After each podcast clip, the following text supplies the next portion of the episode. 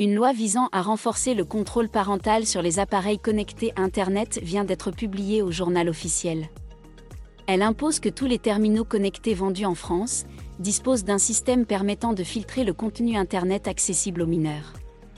Les fabricants de smartphones, tablettes, télévisions, montres et autres consoles de jeux connectés vont donc avoir l'obligation d'installer, par défaut, sur leur machine, un dispositif de contrôle parental avec activation lors de la mise en service de l'appareil.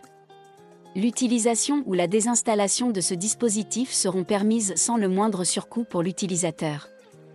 La loi numéro 2022-300 indique que ces appareils devront être équipés d'un dispositif aisément accessible et compréhensible, permettant à leurs utilisateurs de restreindre ou de contrôler l'accès des plus jeunes au contenu en ligne, notamment violent ou pornographique. Les données personnelles des mineurs collectées ou générées lors de l'activation de ce dispositif ne doivent pas être utilisées à des fins commerciales, y compris une fois qu'ils sont devenus adultes. Les équipements non conformes, ou présentant un risque, pourront être interdits de vente sur le marché ou retirés via un arrêté ministériel.